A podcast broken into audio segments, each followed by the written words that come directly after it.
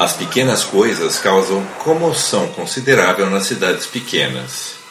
Esta é a razão pela qual os habitantes de Kingsport, durante a primavera inteira e por todo o verão seguinte, não deixaram de falar sobre os três corpos não identificados, horrivelmente mutilados e horrivelmente esmagados, como se pisoteados por botas, trazidos pela maré.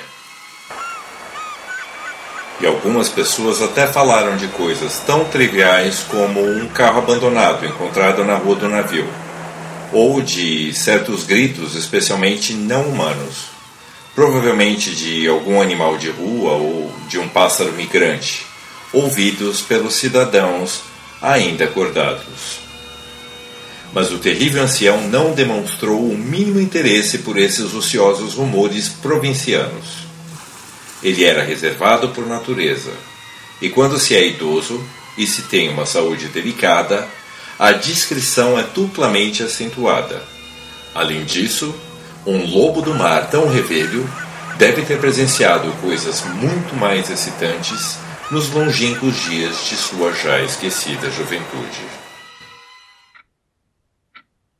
Essa é uma citação do conto O Terrível Ancião, de Howard Phillips Lovecraft. Citações da literatura inglesa lidas por Cláudio Bruno.